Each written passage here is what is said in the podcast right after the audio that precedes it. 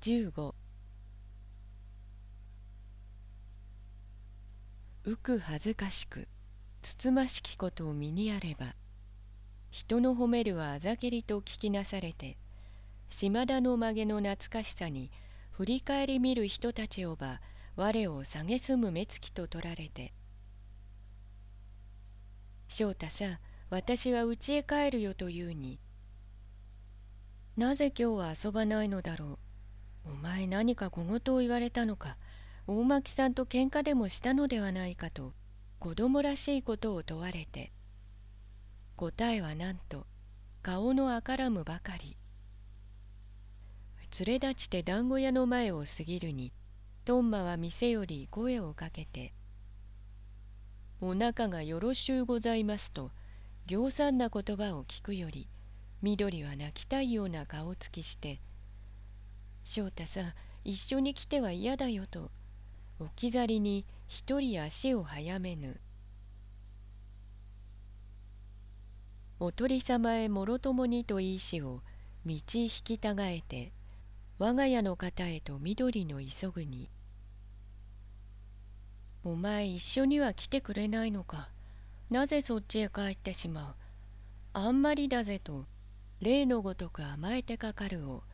振り切るように物言わず行けば何のゆえとも知らねども翔太は呆れて追いすがり袖を止めては怪しがるに緑顔のみ打ちあかめて何でもないという声わけあり。寮の門をばくぐり入るに翔太かねても遊びに来慣れて佐野見遠慮の家にもあらねば後より続いて縁先からそっと上がるを。母親見るよりおお翔太さんよく来てくださった。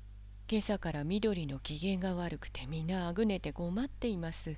遊んでやってくだされというに翔太は大人らしゅうかしこまりて加減が悪いのですか？と真面目に問うをいいえと母親怪しき笑顔をして少し経てば治りましょう。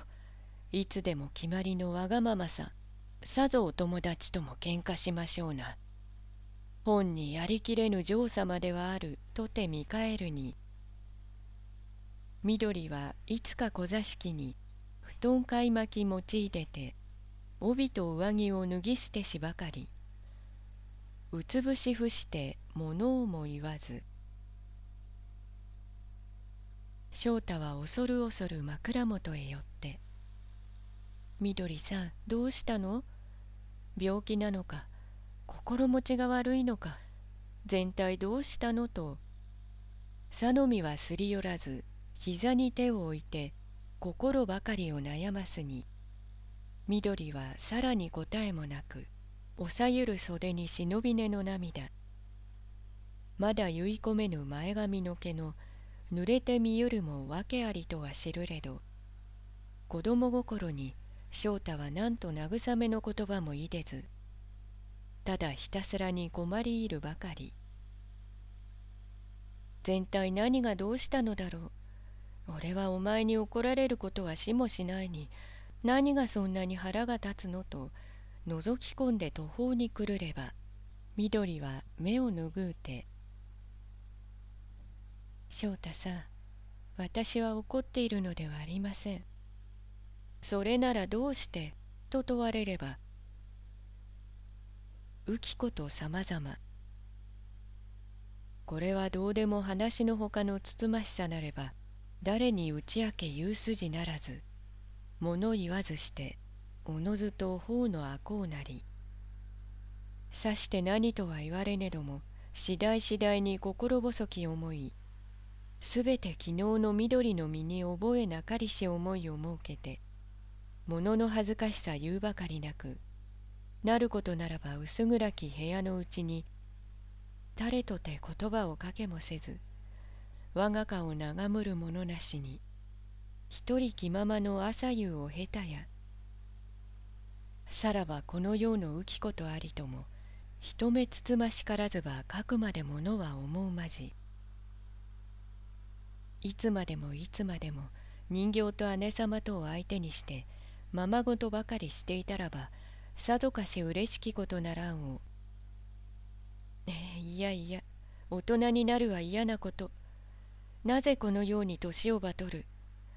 もう七月と月一年も元へ帰りたいにと年寄りじみた考えをして翔太のここにあるをも思われず物言いかければことごとく蹴散らして「帰っておくれ翔太さん五章だから帰っておくれ」お前がいると私は死んでしまうであろう。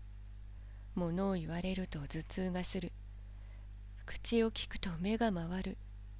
誰も誰も私のところへ来ては嫌なれば、お前もどうぞ帰ってと、例に似合わぬ愛想づかし。翔太は何ともえぞと気がたく、煙のうちにあるようにて、お前はどうしてもへんてこだよ。そんなことを言うはずはないに。